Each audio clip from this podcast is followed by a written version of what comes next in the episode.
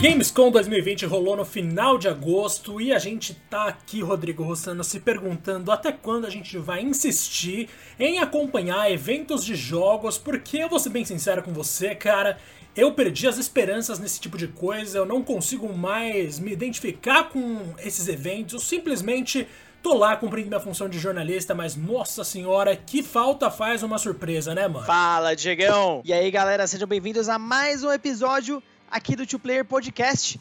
Podcast esse que não se esqueça, agora acontece duas vezes por semana, toda terça e toda sexta, sempre com um conteúdo super quente, como é o caso do episódio de hoje, ou algo aí que nós temos muito carinho. E hoje é hora de falar da Games com o Diego 2020. Olha, eu acho, Diegão, que o evento de hoje, a live de hoje que a gente teve, né, do evento, aí duraram algumas horinhas, deixa bem claro que a pandemia realmente deve ter afetado, cara, de forma muito pesada uh, o desenvolvimento de games como um todo, porque, olha, se a gente for contar os anúncios relevantes, acho que dá para contar nos dedos ou quase nem isso, hein, cara? O que, que, que você viu ali de destaque como um todo, hein? Cara, se você for falar de anúncio de fato relevante, eu não vejo nada, assim, de verdade. Nada, né? Mas enfim, eu sei lá, eu não lembro de como foi viver a época de pré-lançamento do PS4 e do Xbox One mas algo me diz que era mais empolgante do que o que está sendo a era de pré-lançamento do PS5 e do Xbox Series X. Posso estar errado? Posso estar errado, com certeza, mas assim, Cara, eu simplesmente esperava muito mais nesse segundo semestre e de fato, pode ser que a pandemia esteja afetando tudo, ou pode ser que simplesmente a gente tá chato, são muitas possibilidades, Rodrigo. O problema também pode estar em nós dois e em todas as pessoas que acompanham. Mas o lance é que eu não consigo ver alguém que diga, não, eu achei esse evento simplesmente incrível e vou defender até o final. Difícil, cara. E até você já cantou a bola, né? Para quem tava esperando alguma coisa da nova geração, ao menos em relação aos consoles, né, vai ficar extremamente decepcionado. Muitos estavam aí sonhando com rumores de que a Sony ia revelar a data de lançamento e o preço no evento, até porque a Sony é muito forte na Europa, né? Tem uma ligação muito forte com a Gamescom, mas não rolou nada, absolutamente nada. O que vimos foram apenas jogos e mesmo assim, uh, a seleção de jogos que apareceu hoje no evento é bem fraco. Na sua opinião, Diego, que ou quais jogos é, mais se destacaram para você, assim? Porque, sinceramente, tá difícil, viu? Se a gente for falar de relevância, de coisas que precisavam ser noticiadas urgentemente, no meu caso, porque eu trabalho em redação, são pouquíssimas as coisas, ou quase não existem, ou simplesmente talvez não existam de fato. Mas eu vou falar aqui que, como fã, fiquei muito feliz com terem mostrado que vai ter fase de Crash 4. Maravilhoso. Que se passa antes do primeiro Crash, então a gente vai ver o Crash se tornando Ali o um momento em que ele era um experimento, né, do Neo Cortex, antes dele se tornar o Crash que a gente conhece no primeiro jogo, ele e a Coco. Quero muito ver como eles vão contar esse lado da história. E teve uma ceninha de Call of Duty Black Ops Cold War, que mostra nada mais, nada menos do que Ronald Reagan conversando ali com todos os soldados americanos e todos os caras ali de terno pronto para pegarem armas e matar pessoas, coisa que a gente vê em todo jogo de guerra dos Estados Unidos, que é um saco, nossa senhora, velho. Também teve o trailer novo da expansão de Doom Eternal, né, do DLC The Ancient Gods, que foi interessantinho, e claro, para mim, pelo menos, a coisa mais incrível que rolou nessa Gamescom 2020 foi a expansão de Star Wars do The Sims 4. Eu não vou falar mais nada. é, diz muito, né, Diego? Você vê que realmente de anúncios, de, sei lá, jogos inéditos, mesmo totalmente inéditos, praticamente a gente não teve. O que a gente teve foi incrementos de jogos que já existem ou novos trailers aí de grandes games que virão. Pra mim, cara, sinceramente, eu vou destacar a segunda temporada do Fall Guys, que é um jogo muito gostoso de jogar, realmente com a galera e eu prevejo que esse game vai ter uma vida muito longa, né? Ainda bem que eles foram rápidos ali a anunciar uma expansão. Tomara, mano. Esse jogo é incrível, que isso. Sim, é maravilhoso. Ainda que não tenha data, mas, putz, já tô super empolgado. Essa expansão vai focar aí em um tema, uma temática mais medieval. Então a gente vai ter roupinha de dragão, é, vamos ter aí umas fases totalmente diferentes. Pô, super legal. Eu tô, tô bem contente com isso. Uh, indo pra frente, né? Ainda falando de jogos que também já, já, já existem aí, uh, mas que vão dar o ar da cara, é o caso do Máfia, né? O remake do primeiro Máfia. É, cara, tá muito sensacional, ele tá muito melhor do que eu poderia imaginar. É, eu vi até alguns, alguns youtubers fazendo, como o BRK Sedu, fazendo vídeo de gameplay dele, e eu fiquei realmente impressionado. Olha, já entrou no meu radar. Com certeza você gosta dessa temática máfia, então você vai pirar. Mas assim, o único jogo, cara, de verdade mesmo, que que me deixou assim, caramba, se eu quero jogar, tô maluco. É um game que eu já tinha esse sentimento desde que o PS5 foi anunciado, que é o Ratchet Clank Rift Apart. Esse jogo, para mim, é até agora talvez o único game que grita: eu sou a nova geração, eu só posso rodar nesse console e você vai querer me jogar porque eu ofereço alguma coisa de outro nível. Então, assim, para quem não tá acompanhando, né? Uh, bom, a própria série Ratchet Clank já é muito antiga, é uma das grandes séries de plataforma que surgiram na época do PlayStation 2 e estão vivas aí até hoje. E nesse game em particular, uh, o Ratchet e o Clank eles vão poder viajar entre dimensões através de alguns portais ali em tempo real. E cara, como acontece isso é espetacular. Eu só fico imaginando as possibilidades de gameplay que isso, que isso vai gerar. E é isso. o restante da, da Gamescom, na minha opinião, foi realmente bem enrolado, algumas apresentações mais longas do que as outras. E realmente, fora isso, olha, Diego, não sei, cara. Você acha que ainda tem mais alguma coisa para aparecer uh, na Gamescom ou acabou, fica por aí mesmo. Cara, é aquilo, né? Na E3, pelo menos, a gente tem vários dias de conferências, uhum. então tem vários dias em que empresas apresentam suas novidades e, naturalmente, a noção de que estão rolando anúncios o tempo inteiro dura mais tempo. Na Gamescom é outro esquema, né? Um dia de muitos anúncios e vários dias pra galera ir lá visitar, porque a Gamescom é o maior evento do mundo nesse sentido. Então, pra gente aqui que quer informação de fato e tal, pra mim, por exemplo, que eu trabalho no GN, a gente simplesmente sabe que nos próximos dias não deve rolar nada tão interessante. Uhum. Mas o período em si, talvez incentive várias empresas a divulgarem novidades lá nos seus meios particulares, tá ligado? Então, aquele anúncio que rola que você não espera da Square Enix no Twitter, um anúncio aleatório da Nintendo no Twitter, assim, coisas que não tem a ver diretamente com o evento, mas acontecem durante o evento. Sempre rola isso. Uhum. Agora, Rodrigo, como você falou muito bem, inclusive, que esse evento ele não teve nada de novo, assim, de anúncio de jogo, quase. Mas ele trouxe muitas informações sobre lançamentos que a gente já conhecia. Será que isso é uma realidade que surgiu na Gamescom há pouco tempo? Ou tem sido assim há um tempo já? Porque em 2019, por exemplo, a gente não teve lá tantos anúncios assim. Não mesmo. A gente teve, por exemplo, o teste de Bleeding Edge, a gente teve novidades de Gear 5, da Sarah Connor em Gear 5, que era uma coisa que eu achei incrível. Teve uma demonstração do Avengers, né? Demonstração do Avengers. Teve 30 minutos de gameplay do Luigi's Mansion 3, que não é da linha principal da Nintendo, né? Mas beleza, já é alguma coisa. Maravilhoso. Teve mais pessoas jogando FIFA 20. Então, assim, teve muito teste, teve muita informação inédita de jogos que já tinham sido anunciados, mas não teve anúncio de jogo em si.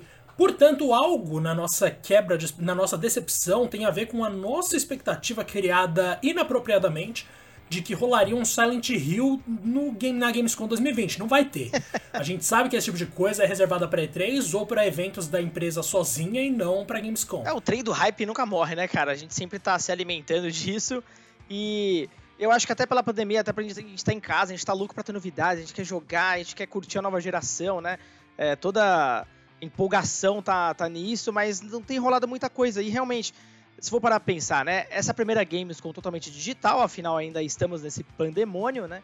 Uh, ainda achei uma grande, uma grande realização, cara, porque ao contrário da E3, a Gamescom conseguiu pelo menos fazer algo, né? Uh, fazer algo minimamente atraente, vamos dizer assim. Eles conseguiram se organizar para oferecer algum conteúdo, mas eu acho que realmente, pelo período que a gente está passando, impactou uh, o desenvolvimento de games de uma forma muito mais profunda do que a gente pode imaginar. É, as empresas não vão ficar falando muito abertamente sobre isso, mas eu acho que fica muito claro pelos últimos meses aí de falta de anúncios e tal, e eu até temo pelo começo da nova geração, cara, porque é, a gente não tem muitos títulos ainda que realmente mostram, putz, é a nova geração mesmo. A gente teve anúncios, a gente teve outros eventos que rolaram no passado não muito distante, mas a gente não tem data de lançamento de absolutamente nada, né?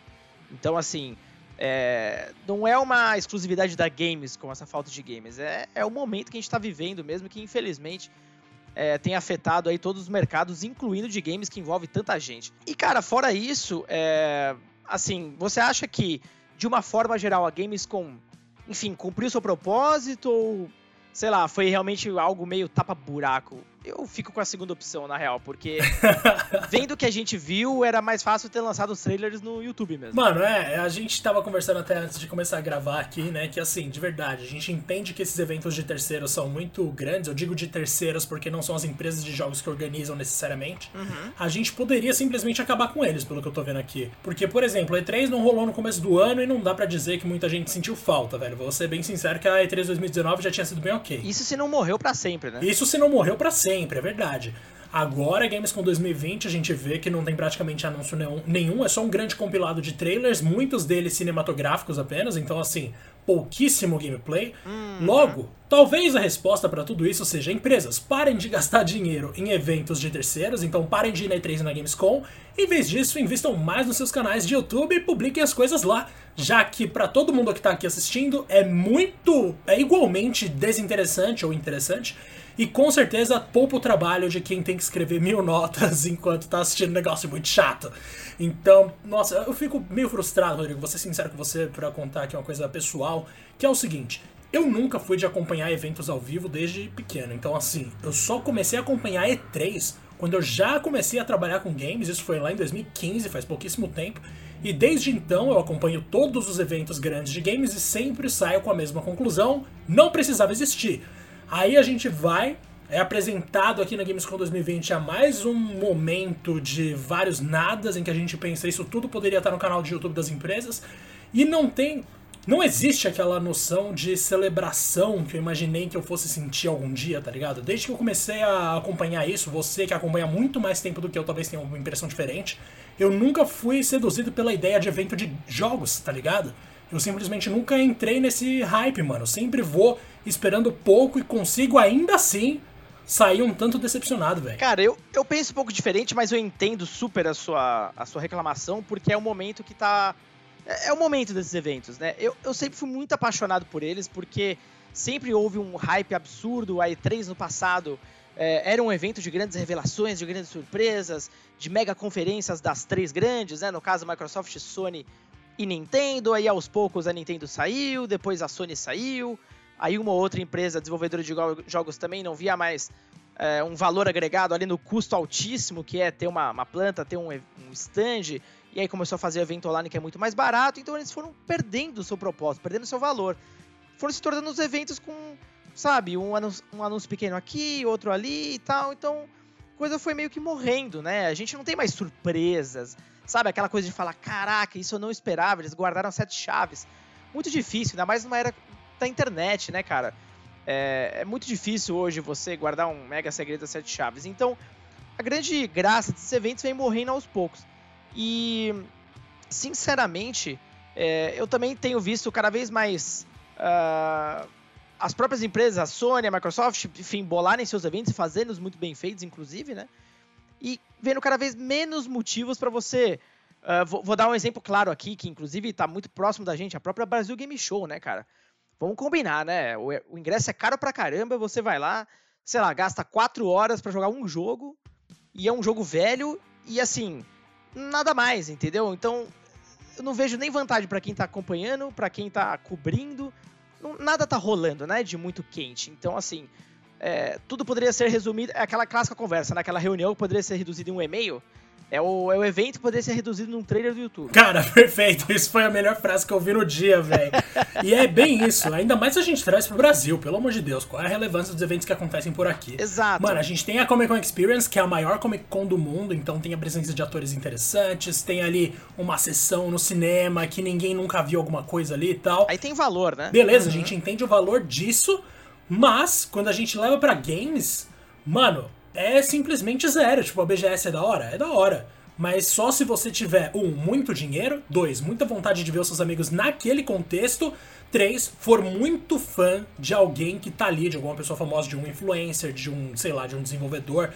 Esses três contextos talvez façam sentido, mas assim, ó, a galera que eu nunca vou entender, confesso. Mas se eles querem ir, manda ver, vai lá, se diverte. Outras duas coisas aqui na Gamescom 2020, Rodrigo, que eu achei interessantes, vai, uhum. que foram o jogo 12 Minutes, hum, que apesar de, sei lá, não parecer tão interessante para mim, pelo menos traz Willem Dafoe, James McAvoy e Daisy Ridley. Sim, os nomes são bem interessantes. São três atores de obras que eu gostei bastante ao longo da minha vida. E ainda tem um jogo brasileiro, foi anunciado, que foi o Override 2 Super Mac League. Também é interessante ver jogos brasileiros brilhando Muito lá, legal inclusive influencers brasileiros aparecendo durante a transmissão, que foi uma coisa diferente, foi uma coisa que chamou atenção e a gente gosta de ver o Brasil brilhando, então pelo menos isso. Agora, velho, mais uma vez, se eu pudesse, eu simplesmente falaria, gente, ó, vamos chegar ali no final de agosto, em vez de colocar nossas coisas para Gamescom, que é um puta compilado chato, vamos soltar aqui no nosso canal de boa e deixa os caras lá fazendo a treta deles, que sei lá que eles querem.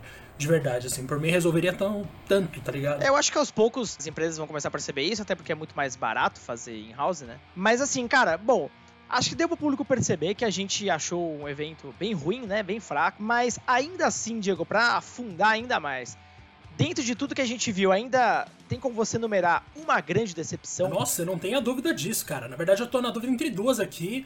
E eu vou esperar você falar a sua para eu não mandar as duas em seguida e de repente entrar na sua frente. Mas, além das ausências, que para mim é a maior decepção, por exemplo, informações novas de PS5 e Xbox Series X, uhum. talvez uma janela de lançamento de PS5 confirmando que vai ser na mesma ali do Xbox, ou preço, ou qualquer coisa do tipo.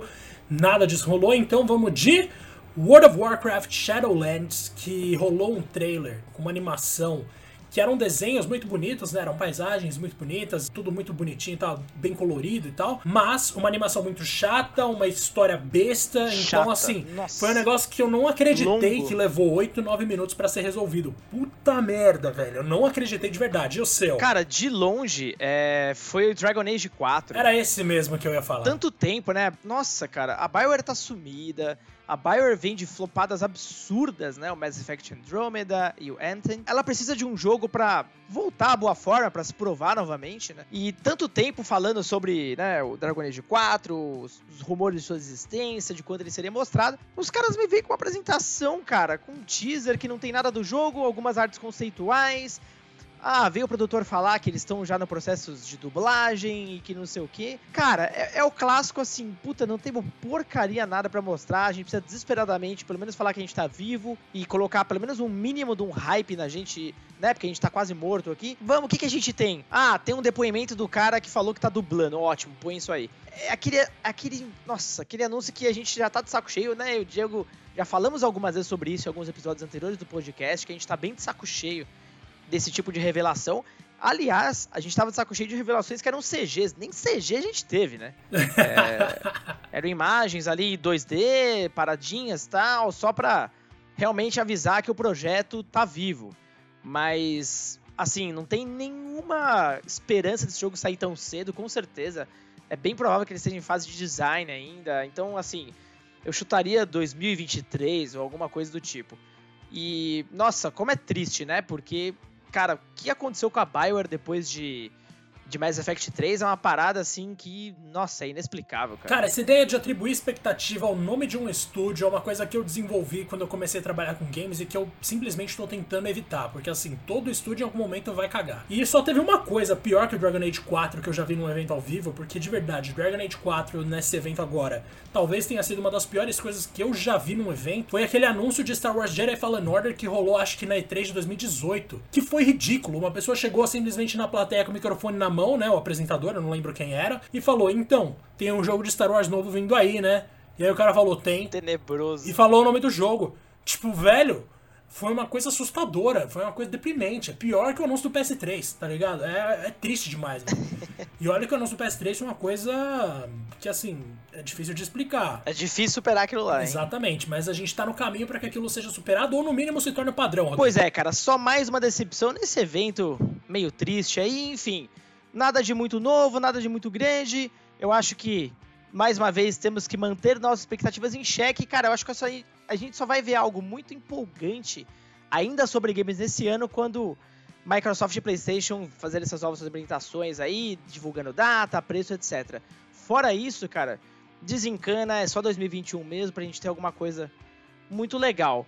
Cara, você tem mais alguma coisa para adicionar sobre essa Gamescom? Não. Cara, é, é triste, né? Porque a gente queria de, cara, de verdade, eu tava com uma expectativa desse episódio, porque eu pensei que a gente ia ficar uma hora aqui falando da Gamescom e, meu, muitas coisas tal.